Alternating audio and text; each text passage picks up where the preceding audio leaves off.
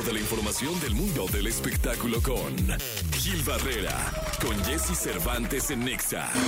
Señoras, señores, abriendo la mañana de este 5 de septiembre del año 2023, el querido Gilgilillo, Gilgilillo, Gilgilí, el hombre espectáculo de México. Es martes, mi querido Gilgilillo, y avanza a pasos agigantados ya 5 de septiembre, este mes número 9. Ya, se acabó el año. Pues ya en 10 días ya estaremos ahí vestidos de charro. Ya estamos floreando la reata.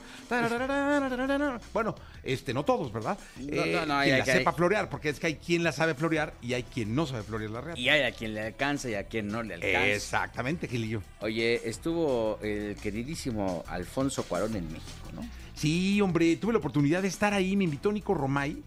Él hizo la producción para televisión de lo de la Fundación Telmex, ¿no? Sí, sí, sí, pero va a querer que lo invite a algún lado y ahí entonces ahí ah, no se te. la vamos a sí, aplicar. sí, sí. Lo que sí es una realidad es que quienes siguieron la transmisión este, en, en digital se llevaron una muy buena sorpresa, ¿eh? porque lo hicieron como siempre muy bien. Muy bien, sí, creo Nico ahí. Sí, sí, sí. Y entonces este estuvo Cuarón, pues, triunfador absoluto, buen representante de nuestro país en el cine por el mundo. Habló de la inteligencia artificial. Este tuvieron una cantidad de invitados maravillosos. Will Smith estuvo también por Oye, ahí. ¿sabes quién estuvo increíble? El, el expresidente español Felipe González. Ajá. Un hombre de más de 80 años, lúcido, impresionante. Eh, me llamó muchísimo la atención y fue de las mejores conferencias, ¿eh? Sí. Fue de las primeras y fue de las mejores. Él decía, mi querido Gilillo, a ver tú qué opinas, que hay cuatro temas que es importante analizar como sociedad eh, en el mundo para este siglo XXI. La migración, que, que está hoy moviendo al mundo de un lugar a otro. El papel de la mujer, decía él, que ya se demostró que no es la fuerza física.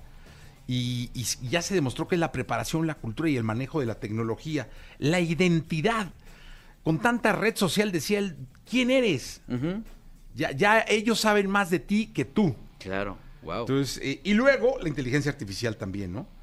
Entonces, eh, dice él que estamos viviendo el centro de la revolución tecnológica, que estamos justo a la mitad. No, hombre, lucidísimo, bárbaro. Y es que prácticamente uno de los ejes de esta de, la- de estas conversaciones fue a- a- fue evidentemente la inteligencia artificial. Por ejemplo, eh, Cuarón hablaba de que él ha usado esta inteligencia artificial y que sin querer queriendo se termina aplicando de diversas formas que te significan eh, eh, practicidad, ¿no? Que esto lo hace más práctico, pero es una tecnología que se puede aplicar por cuestiones, pero que pueden ser preocupantes para crear soluciones que carecen de un contenido emocional.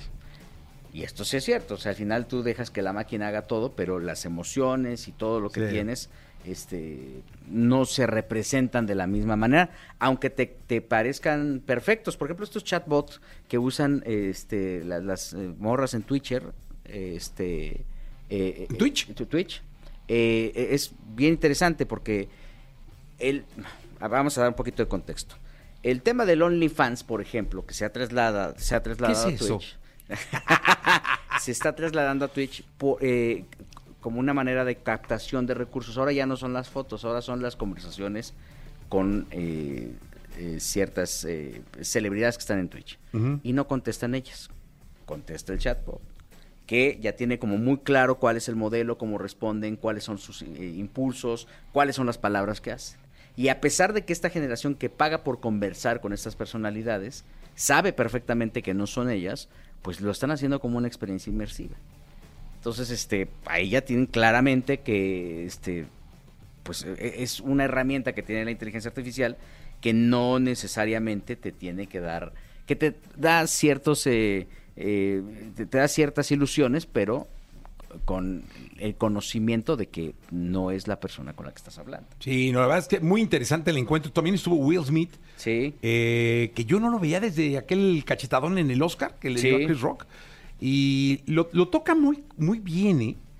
O sea, lo lleva a error humano y lo lleva a decir que, pues al final del día, lo más importante es conocerse como persona para conocer también la profundidad de tus errores.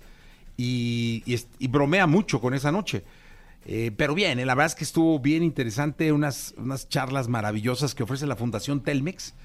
Estuvo por ahí Carlos Slim Domid, estuvo Elías Ayud, no vi al ingeniero, eh, por supuesto, producida para televisión por mi querido Nicolás Romari, al que le mandamos un abrazo. Sí, la verdad y qué bueno que lo están, lo siguen haciendo, llevan años Sí. detrás en este ejercicio en la que este pues lo que único que hacen es apapachar a todos los eh, a toda la gente que forma parte de esta fundación, me refiero a becarios, ¿no? A estos jóvenes que están buscando siempre una oportunidad y ese cobijo que les dan, porque no es un cobijo que sea exclu- exclusivamente para, para la gente que trabaja en Carso, ¿no? Es, este, se extiende. Creo que vale mucho la pena que lo sigan haciendo, insisto, y que encuentren los canales de difusión, porque eso es bien importante, ¿no? Están enfocados en chavos entre 18 y 20 años que están en este momento importante de saber para dónde se van a ir, qué es lo que van a hacer de, su vida, cada vez más jóvenes, y esto ayuda muchísimo para, para, para tomar un rumbo más claro. ¿no? Sí, la verdad es que sí. Gilillo, te escuchamos en la segunda. Mi Jessy, muy buenos días a Buenos todos. días, el querido Gil Gilillo, Gil Gilillo, Gil Gilillo, el hombre espectáculo de México. Toda la información del mundo del espectáculo con Gil Barrera, con Jesse Cervantes en Nexa. Vamos con la segunda de espectáculos del día de hoy. Está con nosotros el querido Gil Gilillo, Gil Gilillo, Gil Gilir, el hombre espectáculo de México. Mi querido Gil Gilillo, ¿qué nos dice el entretenimiento y el espectáculo de este país? Oye, ¿qué tal la controversia que hay con Cristian Chávez? Ah, por el traje de charro, ¿verdad? Sí, pues es que también, a ver, él dice que no es, que, que él está haciendo un homenaje, ¿no? A la Y mexicanidad. que no es traje charro, dice. Que no es traje charro, pero pues es que Pero sí es- parece. o sea, no es... no, él- bueno, igual, él no es cantante, pero parece, ¿no? Él no es una estrella, pero parece. Yo creo que aquí ya meterse con nuestras raíces, con nuestras tradiciones y luego evadir el tema, creo que lo hace ver peor. O sea, al final le debe haber dicho, bueno, pues sí fue una alteración, porque llegó con sombrero de charro. Sí, sí, sí, sí. No, llegó No, no, con, no. con un chaquetín, ¿no? Y con los pantalones, la botonadura. Todo, todo. Yo, yo sí pensé que era un traje charro. O sea, cuando lo vi dije, ah, mira, un traje charro. La verdad es que eh, sí vi que hasta la Asociación Nacional de Charros sacó un comunicado y que mucha gente, él mismo sacó un video donde dice o, o pide de alguna manera disculpas a quien se hubiera sentido ofendido por lo que él llama un traje Estilizado, ¿no? estilizado, no un traje de charro. Eh, pero sí parece traje charro. Aunque a mí el, el traje estilizado, no de charro, me gustó.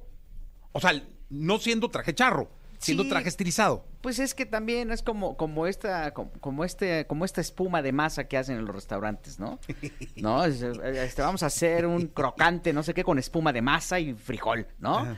O sea, bueno, pues tiene una variante, tiene una variación, ¿no? La masa es la masa y el frijol es el frijol. Exactamente, ¿no? Entonces creo que aquí el tema, yo creo que a veces es meterse en un problema innecesario.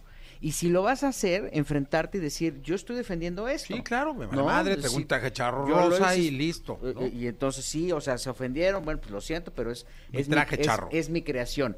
Y bueno, pues igual le está dando su estilo, pero yo creo que el tema es que, o sea, eh, pues no debes de alterar lo que... ¿Para qué te metes en broncas? Sí. O sea, no tiene ningún sentido. Hicieron ahí la representación, la comparación entre el traje de charro, este, entiendo, una- de una de un- una mujer charra, eh, escaramuza, no sé, no, escaramuza no es, es charra, pero sí eh, cualquier tipo de alteración a la tradición no tiene, es, es- siento que es una bronca innecesaria.